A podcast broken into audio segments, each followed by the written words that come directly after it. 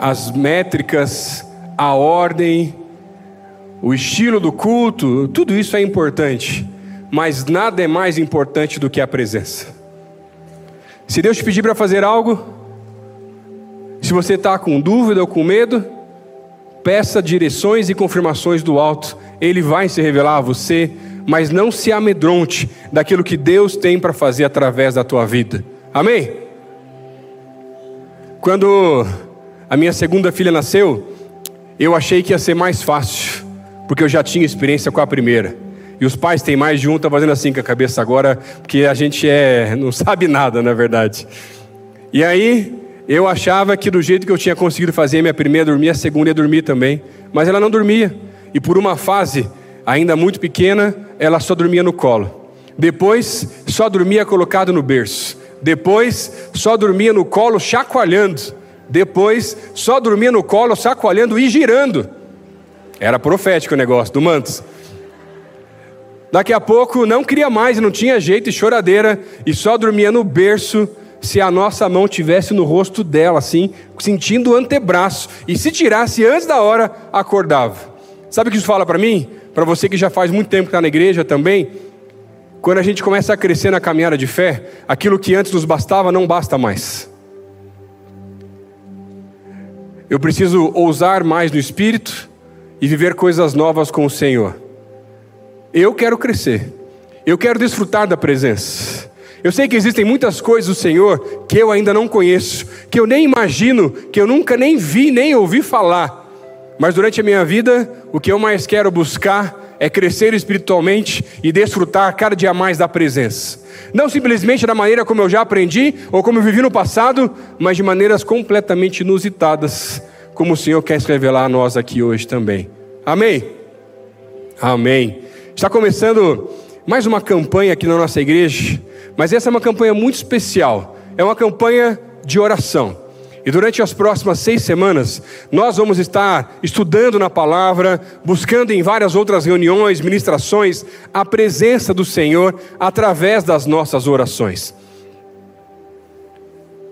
Eu acho muito bonito porque, quando a gente vai estudar a palavra de Deus, a gente vê, por exemplo, a história do povo de, do povo de Deus através de Moisés, quando ele começa a caminhar com o povo, peregrinando em meio ao deserto, até chegar ao Monte Sinai, onde o Senhor começa a se revelar de uma maneira completamente inusitada para o seu povo. Deus quer habitar no meio do seu povo. Deus é aquele que toma iniciativa. Às vezes nós achamos que porque nós viemos à igreja, porque nós oramos, porque nós lemos a Bíblia ou fizemos qualquer boa ação, quem sabe a gente está tomando alguma iniciativa, mas Deus é aquele que efetua em nós tanto querer quanto realizar, e é Ele que toma iniciativa e quer dizer para o seu povo: Eu quero morar no meio do seu povo, eu quero morar no seu coração, eu quero morar na sua casa, eu quero morar no seu trabalho, eu quero morar na sua faculdade, eu quero transformar aquele lugar. Deus dá as direções, mas cabe a nós fazer com que elas possam realmente acontecer. Deus traz direções para Moisés, para que Moisés pudesse construir um tabernáculo santo do Senhor no meio do povo, onde o Senhor pudesse realmente habitar. Mas ele não constrói aquele tabernáculo, ele dá as orientações, as medidas, os detalhes, mas cabe a nós darmos esse passo para que Deus possa realmente perceber se a gente está disposto a desfrutar da presença dEle. Olha que lindo as maneiras como Deus trabalha. Hoje eu vim aqui para trazer essa mensagem para você, porque ela já falou muito ao meu coração. Eu acho tão bonito a maneira como Deus se revela a Moisés lá no Monte Sinai. Entre os, entre os capítulos 25 até o capítulo 32 do livro de Êxodo, essa é uma descrição colocada por Moisés exatamente com tudo o que Deus havia de direcionado para que o povo pudesse se relacionar com Deus santo e Deus pudesse habitar no meio do seu povo. Deus dá as medidas, Deus fala sobre o tabernáculo, Deus fala sobre a arca da aliança, Deus fala sobre os utensílios, Deus fala até sobre as roupas dos sacerdotes, em detalhes de como as roupas deveriam ser, para que, quando aqueles sacerdotes entrassem no Santo dos Santos, no lugar da presença, eles não fossem fulminados naquele lugar. Gente, é algo tão bonito.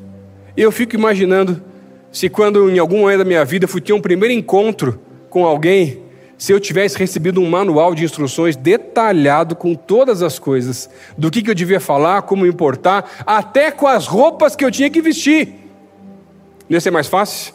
Você que ficou lá tentando trocar de roupa tantas vezes para ver a roupa que ficava um pouquinho melhor, para ter um primeiro encontro com alguém. Esse é o nosso Deus, um Deus que toma iniciativa, um Deus que nos mostra, inclusive, nos detalhes, aquilo que Ele quer fazer através da nossa vida e através ah, desse relacionamento. Eu estava conversando com uma jovem recentemente aqui na igreja e ela disse que ela veio morar do interior aqui em Curitiba e quando ela veio para cá para estudar e trabalhar, ela acabou fazendo amizades erradas e acabou indo em diversas baladas, bebendo até não conseguir mais e usando algumas drogas. E uma das noites em que ela voltou de uma dessas baladas, ela volta para casa, deita, na cama, deita no sofá da casa dela, porque ela não tinha forças ou condições para chegar até a cama no quarto dela. Enquanto ela está lá, num estado muito estranho, ela tem um sonho.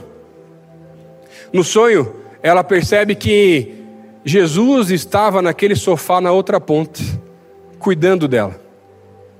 Ela não sabe quantas horas haviam se passado, ela desperta, se levanta, e aí ela se sente constrangida pela presença do Senhor naquele lugar. O que ela descreveu, falou assim, pastor, eu senti que eu estava com as roupas erradas, eu senti que eu estava suja. E naquele dia eu fiz um compromisso com Jesus que eu nunca mais queria encontrar Jesus daquela forma. E eu larguei todas aquelas coisas. Naquela hora em que nós conversávamos, Deus me revelou algo sobre a vida dela. E eu falei assim: olha, não é simplesmente aquele momento, aquele sonho ou aquele dia. Na verdade, o que Jesus está fazendo é que Jesus sempre está naquele sofá, tomando iniciativa e esperando você querer ter um encontro real e pessoal com Ele. Mas como você chegou no limite, o Senhor tomou uma iniciativa ainda maior para te encontrar naquele momento. Por que, que você não aproveita e desfruta mais da presença dEle no sofá da tua casa? Queria que você abrisse a tua Bíblia no livro de Êxodo, capítulo 28. Eu quero estudar alguns versículos desse texto com você.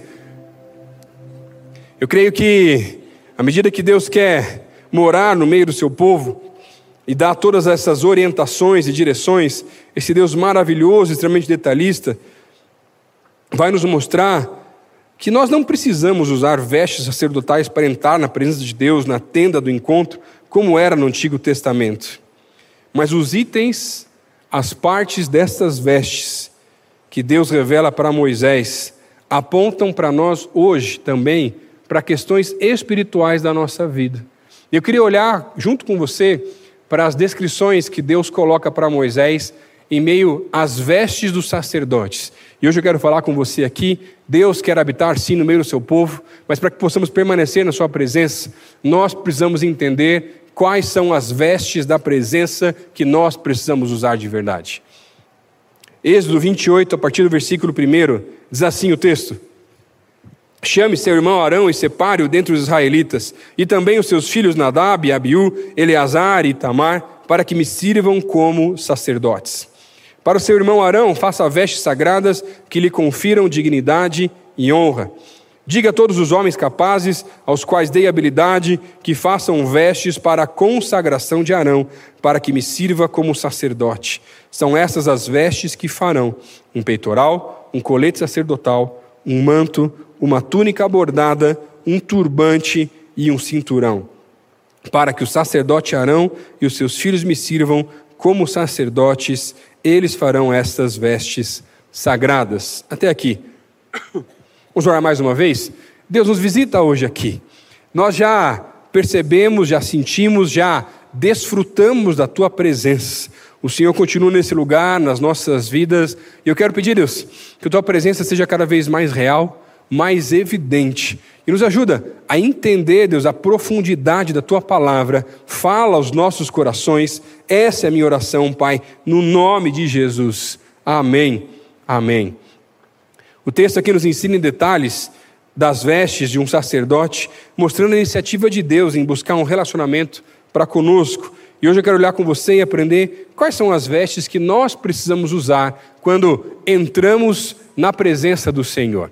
A primeira veste que esse texto nos revela são as vestes da consagração.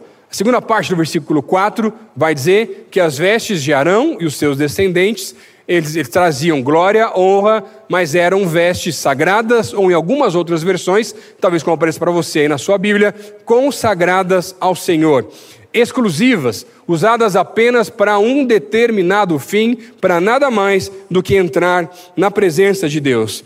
Quando Deus se, se relaciona com o seu povo, no livro de Êxodo, e tira o seu povo da escravidão do Egito, à medida que eles chegam ao Monte Sinai, o capítulo 19 do livro de Êxodo, para mim, é um capítulo emblemático, lindo, porque Deus quer se revelar para o seu povo. Deus pede para que seu povo se santifique e se prepare, se consagre para entrar na sua presença. E o que Deus diz para Moisés é que ele queria um reino de sacerdotes. Êxodo 19, versículo 6. E aí, o povo se consagra e vai para pouco mais próximo do Monte Sinai, vê aquele monte pegando fogo, vê os trovões e a presença do Senhor era tão forte e tão amedrontadora que o povo fica com medo. E vai dizer assim: Moisés, nós não podemos chegar lá. Vai você e traz você as orientações de Deus para nós. E aí o que o povo estava dizendo para Deus, enquanto Deus queria um reino de sacerdotes: Deus, Moisés, nós não queremos um reino de sacerdotes, nós queremos um reino com sacerdotes, onde Moisés, Arão, a tribo de Levi, hoje nos nossos dias, pastores, líderes, esses são aqueles que pagam o preço, vão para o secreto, entram na tenda do encontro, têm um tempo com o Senhor consagrado e trazem as direções do alto. Mas esse nunca foi o plano daquilo que Deus queria fazer no meio do seu povo. Mas infelizmente tem muita gente que não quer pagar o preço, e o preço é a consagração. Deixa eu te explicar de outra forma. 1 Pedro, capítulo 2, versículo 9, vai dizer: Vocês, porém, são geração eleita, sacerdócio real, nação santa, povo exclusivo de Deus. Olha só que interessante. A tua vida é consagrada ao Senhor, ao ponto, de, ao ponto dela ser exclusiva de Deus. O teu trabalho é consagrado ao Senhor. O teu lazer é consagrado ao Senhor. As tuas redes sociais são consagradas ao Senhor? Aquelas coisas que você faz são consagradas ao Senhor? E sabe, quando nós falamos sobre as vestes consagradas, o texto aqui não está falando simplesmente sobre as roupas. Mas o que o texto está falando e revelando para nós aqui é sobre uma vida consagrada ao Senhor, de um povo exclusivo de Jesus. Será que a tua vida é exclusiva? Ela é realmente consagrada ao Senhor? Pastor, quer dizer então que se eu não for consagrado, eu não posso entrar na presença? Na verdade, pode. O próprio povo lá viu o monte pegando fogo, os trovões, a presença de Deus. Você talvez nesse culto já sentiu ou percebeu algo diferente. A questão não é entrar ou não entrar, ver ou não ver. A questão é desfrutar da presença de Deus. Antes de ser pastor, eu era bancário, trabalhava com marketing na parte de eventos de um banco, de um banco, claro, era banco, né? De um banco. E eu fui fazer um evento mais de uma vez. Uh, era o camarote do Carnaval de Salvador, no circuito da Barra Antiga. Meu irmão, se você sabe o que é esse circuito e já é convertido, se consagra. Pecador miserável. Se foi antes da conversão, glória a Deus pela tua vida. Agora, eu estava lá organizando esse evento, sempre fui consagrado ao Senhor, estava lá trabalhando, não estava fazendo besteira nenhuma. Eu tenho vários pactos e combinados com o Senhor, de não beber, de um monte de outras coisas, que eu tenho votos que eu fiz com o Senhor há muito tempo atrás. Mas aquela situação foi muito diferente. E eu confesso para você que às vezes ela volta à minha memória porque foi algo que eu não sei explicar. Gente, um mar de pessoas, com os trios elétricos passando, e o que as pessoas menos queriam fazer era desfrutar da presença ou buscar o Senhor. E aí, eu lá cuidando do camarote, com mais de 500 pessoas naquele lugar, fiz amizade com o DJ, que tinha sido contratado para fazer o evento lá para a gente, enquanto os trios não passavam.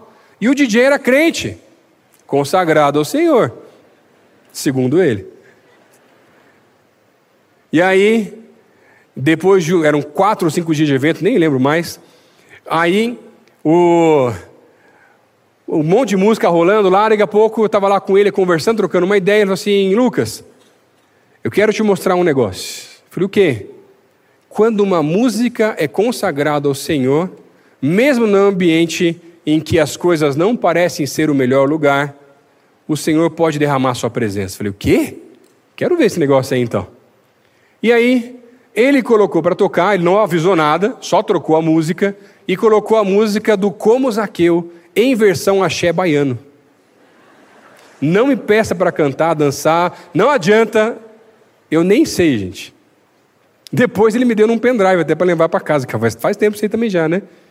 Gente, foi interessante porque passaram-se alguns minutos, as pessoas que estavam com um copo de cerveja na mão começaram a deixar seus copos gelados, pessoas começaram a chorar, pessoas estavam clamando, gritando, adorando, louvando, cantando aquela música de um jeito que eu nunca havia visto e não sei te explicar. Só que a música acabou.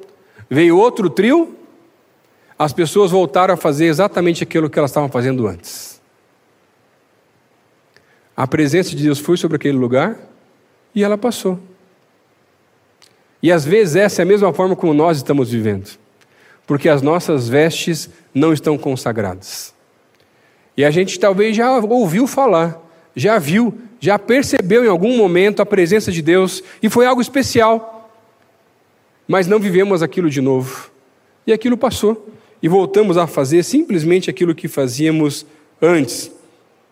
Sabe, isso me lembra muito a história de Isaú e Jacó, porque quando nós tentamos entrar na presença de Deus usando as roupas de outra pessoa, não é você entrando, não é quem Deus criou, mas é alguém que você transformou. Nessa história, Jacó usa as roupas do seu irmão e vai colocar algumas peles de animais sobre as mãos, sobre o pescoço, porque, segundo os relatos bíblicos, o seu irmão era muito peludo. Tony Ramos da época, essa era a descrição da Bíblia. E aí, à medida que ele vai ter um encontro com seu pai para tentar pegar a bênção do primogênito que era de Esaú, o seu pai, que já tinha problemas de vista, vai dizer: a voz é de Jacó, mas as roupas são de Esaú. Eu acho muito bonito porque quando os anos se passam e aquele homem é, se torna um enganador e vai sofrendo com isso a vida toda, mas tem um determinado momento na sua vida que ele tem um encontro com um anjo do Senhor. E ele começa a lutar com o próprio Deus, segundo o relato bíblico, nessa descrição. E é muito bonito porque existe um momento que aquele anjo vai dizer: Qual é o seu nome? E o que ele estava dizendo é: Você não é Esaú, diga qual é o seu nome, admita quem você é de verdade. E ele vai dizer: Eu sou Jacó. E quando ele diz isso, o Senhor fala para ele: Você não é mais Jacó, a partir de hoje você é Israel. E talvez existam pessoas hoje aqui que estão precisando mudar não o nome do qual foi colocado sobre a tua vida quando você nasceu, mas mudar o significado do teu próprio passado, das coisas que você já fez ou deixou de fazer, de coisas que têm marcado demais a tua vida, porque essa é a maneira como Deus tem te enxergado de verdade. Não a maneira que as pessoas falam como você é, não a maneira como talvez alguns apelidos vão trazer marcas pesadas e profundas do teu passado. Mas hoje Deus quer trazer um novo significado para a tua vida de alguém que é consagrado ao Senhor. Porque daqui para frente as coisas sim vão ser diferentes em nome de Jesus. Na construção da tenda foram necessárias algumas ofertas voluntárias do povo. E se pensar bem, foi Jesus que nos ensinou: onde estiver o seu tesouro, ali também estará o seu coração. O problema é que muitas vezes nós não consagramos a nossa vida, não construímos a tenda que Deus tem pedido para cada um de nós, porque na verdade nós não queremos abrir mão de alguns tesouros do nosso coração para desfrutar da presença do Senhor. Essa é a verdade. Segunda veste que esse texto vai nos mostrar, que representa coisas espirituais para nós, esse é o colete da honra. Talvez no teu texto aí esteja aparecendo como estola. Dá uma olhadinha aí no versículo 9, diz assim a palavra: Grave em duas pedras de ônix os nomes dos filhos de Israel, por ordem de nascimento, seis nomes numa pedra e seis na outra. Grave os nomes dos filhos de Israel nas duas pedras, como o lapidador grava um selo. Em seguida, prendas com filigramas de ouro, costurando-as nas ombreiras do colete sacerdotal, como pedras memoriais para os filhos de Israel. Assim, Arão levará os nomes em seus ombros como memorial diante do Senhor. Nas vestes de um sacerdote, a orientação de Deus era para que nas ombreiras do colete fossem colocadas duas pedras, uma em cada ombro, com seis nomes de cada lado, dos, do, da, dos doze filhos ou das doze tribos de Israel. Aquilo, na verdade, era uma representação, e vai mostrar para nós que todas as vezes que um sacerdote entrava no Santo dos Santos, ou no lugar da presença, ele entrava com a história do seu povo. Ele entrava dizendo: Olha de onde eu vim, o mesmo Deus de Abraão, de Isaac, de Jacó, com os doze filhos, esse é o Deus que eu venho representar. Esse texto é escrito na época de Arão. Então, ele é o representante. Aquela história ainda era muito viva em meio àquele contexto. Agora, quando eu penso na minha vida ou na tua vida, quando eu entro na presença de Deus, é claro que eu também entro com a minha história e a história da minha família ou dos meus pais. Aquilo que foi de errado, aquilo que não agrada a Deus fica de fora, mas eu honro a minha família quando eu entro na presença do Senhor. Mas isso é muito pouco. Porque o que esse texto quer mostrar, porque todas as vezes que eu entro na presença de Deus, eu não entro só com a minha história, eu entro na presença de Deus com a história do meu povo. E o meu povo é todo aquele que se chama pelo nome do Senhor. Quando eu entro na presença de Deus, eu entro na presença dele com as doze tribos de Israel. Eu entro na presença dele com os profetas. Eu entro na presença dele com a história de Jesus e ele continua vivo e falando aos nossos corações. Eu entro na presença dele com os discípulos, eu entro na presença dele com os avivalistas, com os pais da igreja, com grandes homens e mulheres de Deus que marcaram a história do cristianismo por onde eles vieram. E no final das contas, o que eu preciso entender é que todas as vezes que eu entro na presença de Deus, eu entro com uma bagagem enorme de um Deus que se revela progressivamente, mas eu tenho uma responsabilidade porque eu não comecei lá com as doze tribos. Eu comecei hoje e eu tenho uma história muito maior do que eles tiveram, daquilo que eles já conheceram diante do Senhor. E aí, quando eu entro na presença do Senhor, eu preciso entender que o colete que eu uso, essa é a honra que eu coloco através dos ombros, que não são só as doze tribos, mas é toda uma história de tantas pessoas que já passaram pela face da terra, que foram usadas tremendamente pelo Senhor, que eu preciso honrar o nome e a vida de cada um deles. A tua vida tem honrado a história do cristianismo? Homens e mulheres que entregaram as suas vidas para que nós pudéssemos estar aqui hoje. Eu tenho orado muito e falado diversas vezes que os nossos ombros precisam ser os degraus da próxima geração. Você já começou a partir dos ombros desses grandes homens de Deus. O que, que você vai deixar de legado? Não é o teu nome, mas as pessoas que vão ser melhores do que você daqui para frente. E infelizmente, muitas vezes, o que nós fazemos é que nós desonramos a vida e a história de tantas pessoas que já passaram pela face da terra, porque vivemos vidas miseráveis e medíocres espirituais, que não tem nada a ver com aquilo que Deus preparou para nós. Está me entendendo? Como que você pode honrar mais essa história? E à medida que entramos na presença do Senhor, com toda essa bagagem.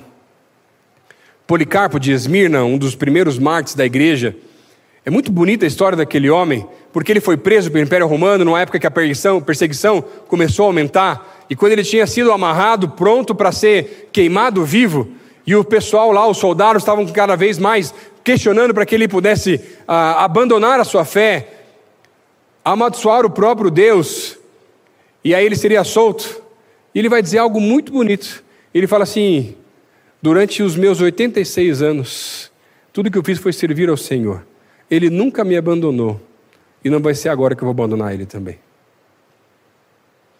Ele foi queimado vivo numa fogueira. Antes disso, as pessoas tentando colocar mais medo nele para que ele negasse Jesus, vão tentar fazer com que ele desista mais uma vez. E aí, uma frase que fica cada vez queimando mais o meu coração em meio às ameaças de que ele fosse queimado, ele vai dizer assim: Tu me ameaças com um fogo que queima por uma hora e então se extingue. Mas conheces tu o fogo eterno da justiça que virá? Conheces tu a punição que devorará o ímpio? Venha, não te demores, faça o que quiseres comigo. Ninguém entra na presença de Deus sem história. Estava lembrando de um filme que não é da minha época,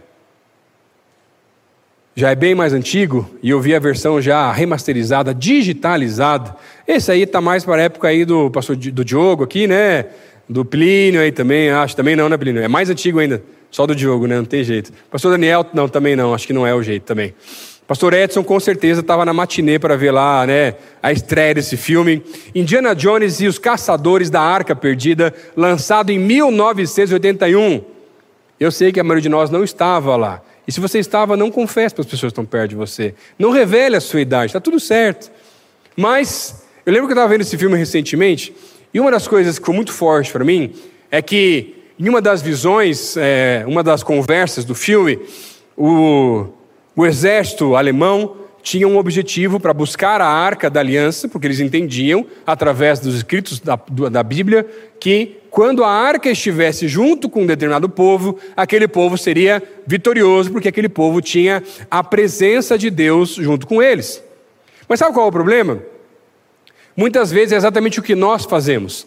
Nós queremos a arca, nós queremos a presença, nós queremos Deus conosco, mas na verdade nós não queremos desfrutar da presença, não queremos pagar o preço, não queremos nos consagrar, só queremos aquilo que Deus pode fazer por nós. Mas isso não é relacionamento, isso é alguém interesseiro. Não tem nada a ver com relacionamento de amizade, daquilo que Deus quer gerar no meio do seu povo. E sabe, as vestes de honra do cristianismo são como a capa de Elias, que representava a honra, que ele passa para Eliseu, que tem uma porção dobrada do Espírito e segue o seu ministério honrando tudo aquilo que ele havia aprendido, tudo aquilo que ele havia recebido do Senhor. Quando eu entro na presença do Senhor, eu entro com a história do cristianismo, mas também entro com a história de pessoas que investiram na minha vida, dos meus avós que sempre oraram por mim dos meus pais que me ensinaram os caminhos do Senhor, de líderes, pastores, discipuladores, amigos que me aconselharam diversas vezes, eu entro com essa história. E essa é a questão. Eu preciso colocar as vestes corretas para perceber se eu estou honrando não só aquilo que no passado foi feito, mas aquilo que no presente ou no passado recente também foi investido na minha vida para que eu possa chegar em lugares muito maiores, não por orgulho, mas eu preciso honrar aquele tempo, o investimento daquilo que grandes homens e mulheres de Deus já fizeram na minha vida. Pessoas que colocaram a mão na minha cabeça, que oraram por mim, que investiram tempo, Será que você tem honrado essas pessoas? Será que nesse momento você não está percebendo? E talvez o que eu falei falou forte ao teu coração? Porque tem muito vô e vó que ora por alguns aqui faz muito tempo. E você já passou muita vergonha na frente deles. Mas Deus está te chamando hoje para vestir um colete de honra para que a partir de hoje nós possamos honrar todo esse investimento. As lágrimas, as orações, o tempo, para que a nossa geração e as próximas gerações possam ser muito melhores do que a última geração. E não é porque eles eram ruins, eles são fantásticos. Mas essa é a dinâmica do cristianismo. Porque não é sobre mim, é sobre ele e que o próximo seja muito melhor do que eu sou. E se eu puder ajudar de alguma forma ou simplesmente não atrapalhar, atrapalhar, Glória a Deus por isso, em nome de Jesus. Amém? Terceiras vestes que nós precisamos colocar hoje aqui nesse lugar. O peitoral do juízo, versículo 29 diz assim: Toda vez que Arão entrar no lugar santo, levará os nomes dos filhos de Israel sobre o seu coração no peitoral das decisões, como memorial perante o Senhor. Ponha também o Urim Tumim no peitoral das decisões, para que sejam sobre o coração de Arão sempre que ele entrar na presença do Senhor, assim Arão levará sempre sobre o coração, na presença do Senhor, os meios para tomar as decisões em Israel. O peitoral era uma, peça muito particular ela era um pedaço de tecido quadrado com um palmo de largura e um palmo de altura, bordado duplamente e ficava sobre o peito do sacerdote, pendurado, amarrado com as ombreiras, com, com fios de ouro. E era muito bonito porque esse peitoral tinha doze pedras preciosas dispostas em quatro fileiras, cada pedra diferente uma da outra, representando cada um dos do, das doze tribos ou dos filhos de Israel. Da mesma maneira, uma representação à igreja, nós somos diferentes, mas também somos preciosos diante do Senhor. E sabe, nesse peitoral dobrado ficava o que a Bíblia descreve como urim tumim, que na verdade era uma prática sacerdotal, uma bolsa que ficava atrás desse peitoral. E alguns acreditam que nessa bolsa tinham duas pedras, uma preta, uma branca, e a pedra ah, que o sacerdote tirasse da bolsa indicava a vontade de Deus quando ele entrava no Santo dos Santos. Ou talvez que fossem pedras preciosas que brilhavam de maneiras diferentes para indicar a vontade de Deus. Mas tudo isso é especulação. A gente não sabe exatamente como era esse método, mas era uma prática sacerdotal para entender as direções de Deus. Agora, o que é mais importante com relação a isso, tanto essa prática, ou o que a Bíblia descreve como esse urim, tumim, como o peitoral do juízo, ou como algumas versões vai dizer aí, o peitoral da direção, é que aquilo representava algo que precisava estar perto do coração do sacerdote. Se um sacerdote entra na presença de Deus com os ombros, carregando a história do seu povo, no coração ele traz agora os próximos passos ou o futuro do seu povo. Quando entramos na presença de Deus, nós entramos também para buscar as direções do alto. E por isso que essa, esse peitoral ficava tão próximo ao coração. E aí, eu vejo dessa forma, quando nós entramos na presença de Deus, nós estamos trazendo também as demandas nossas, mas as demandas futuras do nosso povo, buscando as direções, os caminhos e aquilo que Deus quer revelar para cada um de nós. Estamos entramos na presença de Deus com a nossa história, mas recebemos as direções de Deus naquilo que ele tem para nós. Se o umbral é a história, é o passado, o peitoral aqui ah, é o futuro, são as direções daquilo que Deus quer revelar para o seu povo. E sabe, Deus fala conosco de diversas formas. Mas nenhuma delas tem a ver com o chat GPT, que tem uma galera usando por aí. E vamos falar a verdade, eu já vi gente colocando no chat GPT coisas como: o que Deus me diria se fosse para fazer tal coisa? Por quê? Não quer se consagrar, não quer pagar o preço, não quer colocar as vestes corretas para entender as direções do alto. E, gente, o brasileiro tem que ser estudado. Essa é uma verdade. Outro dia eu vi uma postagem aí, os brasileiros fazendo uns testes com o chat GPT, o pessoal colocando lá. Já GPT, me diga aí quais são os melhores sites piratas para poder baixar uns conteúdos aí diferentes. Aí respondeu: não posso responder essa pergunta, segundo a legislação tal, isso é proibido. Beleza. O brasileiro, que não é fácil, vai lá e coloca o quê? Sabendo que é proibido, quais são os, sites que eu devo evitar e não procurar mais? E o chat lista todos os sites mais visitados de pirataria, gente. O brasileiro é um caso à parte. Mas olha, quando nós entendemos as direções do alto, nós podemos andar no Espírito. Outro dia eu estava passeando com uma das minhas filhas, meu cachorro, e eu passei na casa de um vizinho, perto, na outra quadra lá de casa, e é um senhor já de idade, que eu tenho tentado me aproximar faz tempo, o seu Renato, muito querido ele, e aí ele estava, a gente parou um pouquinho para conversar, ele disse, cara, eu estou com uma dor nas costas, faz um tempo, não sei o que, que é, fiz um monte de exame e tudo mais e tal, e eu fiquei ouvindo aquela história, a gente conversou um pouco mais e eu fui embora. Quando eu dobrei a esquina, ele tinha saído, já não estava mais lá. Deus falou assim para mim: Ué, você não vai orar por ele? Que pastor que você é, hein? Eu falei: Tá bom, Deus, mas ele foi embora. Eu vou lá, eu ia na farmácia, fui na farmácia, falei assim: Deus, se quando eu voltar ele estiver lá, eu já oro hoje, senão vai ter que ser outro dia. Você saiu, né? Voltei. Quem é que estava saindo naquele exato momento da porta de casa? O seu Renato. Eu fui lá e orei com ele. Ele não foi curado, mas eu orei com ele. Na semana seguinte, passei lá de volta, comecei a conversar com ele mais um pouco. Falei, peraí, peraí, peraí, Lucas, vem cá, você pode orar pela minha esposa também? E sabe, às vezes a gente tem muita dificuldade em entender que o Senhor trabalha também através das nossas emoções. E Ele quer falar ao nosso coração. O nosso coração é enganoso, mas eu quero andar no Espírito. Deus tem nos visitado como igreja, derramado a Sua presença em diversos lugares, e tem algo, algo especial para mim, tem sido perceber histórias daquilo que Deus está fazendo através das crianças dessa igreja. Deus tem visitado as crianças em meio aos cultos. E entre algumas histórias que eu ouvi recentemente, eu lembro de uma menina que, ainda muito nova, teve um sonho. E ela sonhou que os pais tinham batido o carro.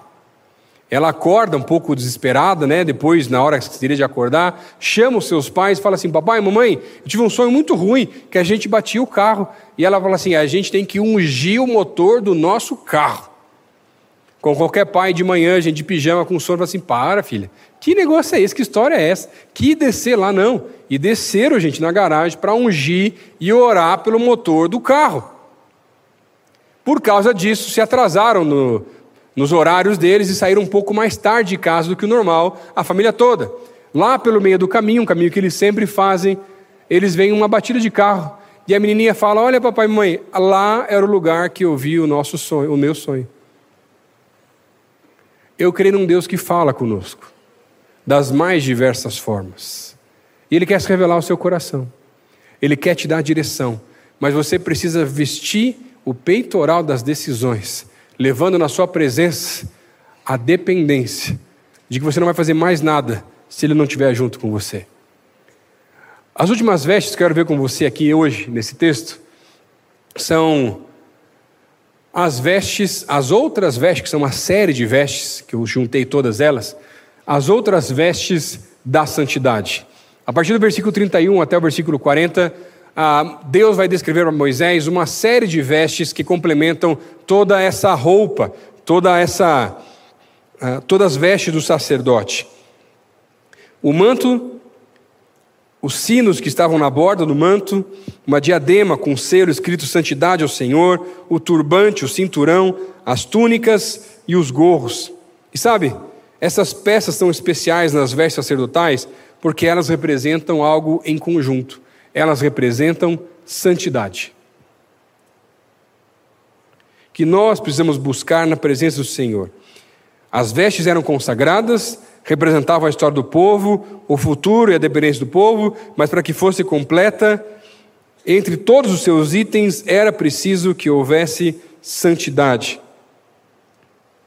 Deus quer habitar no meio do seu povo, mas para que isso seja possível, nós precisamos nos consagrar e buscar uma vida cada vez mais de santidade.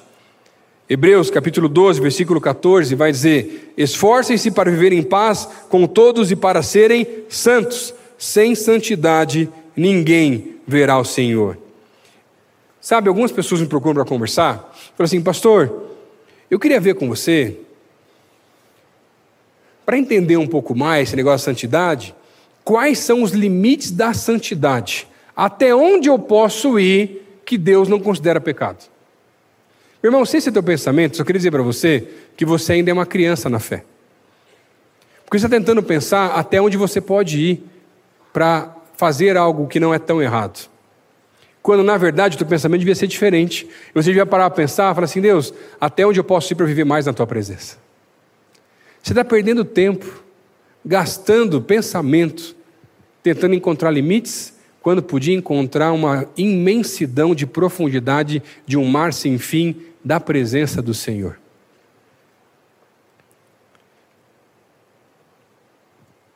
Mas sabe, existe um lado que não é apenas sobre perda de santidade ou quem sabe até pecados, mas existe muito crente que com o tempo vai se acomodando na caminhada de fé, ficando mal acostumado se satisfazendo com aquilo que já tem, com aquilo que já recebeu, com aquilo que já viveu em Jesus. Está estagnado. Vem na igreja, participa dos cultos, não faz tantas coisas erradas assim, mas sabe, não cresce. Mas a Bíblia tem uma parábola muito particular que fala sobre esse tipo de pessoa. a parábola dos talentos. Esse crente, porque quando o Senhor vem, ele entrega um uma determinada quantidade de talentos para cada um dos seus servos. Eram servos do Senhor. Mas o último enterra. Mas a palavra que Deus tem, o Senhor que entrega os talentos, para aquele que enterrou é muito pesada. E ele vai dizer: servo inútil, tire aquilo que ele tem, lancem ele nas trevas, onde haverá choro e ranger de dentes. Ele era, ele era servo do Senhor, mas ele não era filho. No Antigo Testamento, o sacerdote entrava no Santo dos Santos, o lugar da presença, com as vestes que nós vimos, e tinham alguns sinos amarrados bem na borda do manto que ele usava. E quando ele entrava na presença, os sinos tocavam, anunciando que ele entrava ou que ele saía do Santo dos Santos. Alguns anos atrás, Deus me chamou para ter um tempo com Ele num monte que eu já orei algumas vezes. Foi muito especial para mim, porque eu estava cheio de expectativa. E quando eu cheguei naquele lugar, eu achei que eu ia sentar no lugar de sempre. Deus mostrou um outro lugar, um pouquinho mais para frente, que tinha uma pedra para eu sentar e uma pedra até para encostar. Perfeito lugar. Não revelo muito para ninguém tomar o lugar lá. Brincadeira. Mas, quando eu cheguei lá, eu estava com tanta expectativa do que Deus ia fazer, eu comecei a orar. E sabe o que aconteceu? Nada. Aí eu comecei a ler, peguei minha Bíblia, abri no devocional que estava fazendo sequência, caiu exatamente em Êxodo, capítulo 3, o encontro do Senhor com Moisés, chamando ele para ter um tempo na presença, tirar as sandálias dos pés, ver a sarça pegando fogo. Falei, é hoje, é hoje que o mato vai pegar fogo nesse lugar. Sabe o que aconteceu? Nada. Eu li um capítulo 2, 5, 10, 15, 20, para dar um tempinho, né? Mas nada aconteceu. E eu estava frustrado, murmurando, triste, decepcionado com Deus, porque podia fazer tudo aquilo lá em casa, sem ter que sair para algum lugar. Eu falei assim: não, no meio dos louvores Deus habita, vou colocar uns louvores aqui e vou começar a cantar. Já que não tem ninguém perto, ninguém vai ter que ir embora, é só eu e Deus mesmo, e ele vai ter que me aguentar. Foi ele que me deu essa voz, e é assim mesmo. E aí foi uma música, duas, cinco, dez, quinze, vinte, e nada, gente. E de repente, em meio às minhas frustrações e às minhas murmurações, o Senhor me faz uma pergunta. Ele fala assim: Lucas, por que, que eu tenho que me revelar a você da mesma maneira que me revelei a Moisés? E na maior sinceridade do meu coração, eu simplesmente respondi: porque seria bem legal, né, Deus? Você ia querer também, né? Fala a verdade. Claro que ia querer. Sei, também queria. E aí, Deus falou assim: olha para frente. Sabe o que tinha na minha frente? Eu não tinha percebido? Um arbusto. Falei, é agora mas não pegou fogo. Aí Deus falou assim: olha para o lado. Sabe o que tinha no meu lado? Outro arbusto. Falei, Deus, comigo vai ser dois. Mas também não pegou fogo. Deus falou, olha para trás. Três arbustos. Olha para o lado, o outro lado, para a esquerda. Quatro. Olha aqui para o canto da tua perna. Não é que tinha um arbusto filhotinho do meu ladinho assim, gente? Mas sabe, naquele dia, nada pegou fogo. Mas aí Deus falou assim: Lucas, eu trouxe aqui você porque eu quero me revelar a você. E da mesma maneira com que esses arbustos estão ao seu redor, eu quero dizer para você que a minha presença vai estar ao seu redor, no seu ministério, por onde quer que você passar. Eu creio que Deus tem convidado muitas pessoas para subir novos montes, voltar para o tempo do secreto. E quando o Senhor me chamou para aquele lugar, o que Deus mais me falava era: Eu estou com saudade de você. Eu estou com saudade de quando você investia mais tempo na minha presença. Talvez você veio para cá hoje e percebeu que está usando algumas vestes erradas. Por quê? No manto, na bordinha, haviam sinos, e quando nós estamos na presença, quando chegamos em algum lugar, os sinos estão tocando e anunciando: o reino de Deus chegou nesse lugar. O reino de Deus chegou na minha casa. O reino de Deus chegou no meu trabalho. O reino de Deus chegou na minha faculdade. O reino de Deus chegou na minha escola, na minha família, em cada um dos lugares por onde eu vou. O reino de Deus chegou e a sua presença está comigo. Mas quando usamos as vestes erradas, somos simplesmente mais alguém em meio à multidão. Sabe que a nossa cidade está carecendo? Homens e mulheres de Deus que colocam as vestes da presença, levando a presença de Deus por onde elas forem. A minha presença vai estar ao seu redor, por onde quer que você for.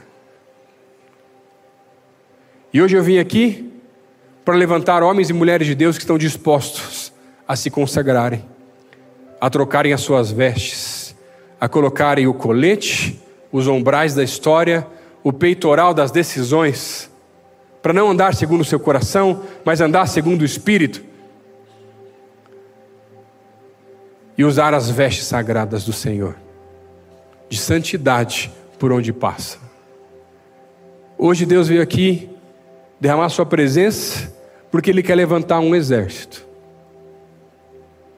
que não luta com armas carnais, mas lutam com armas espirituais.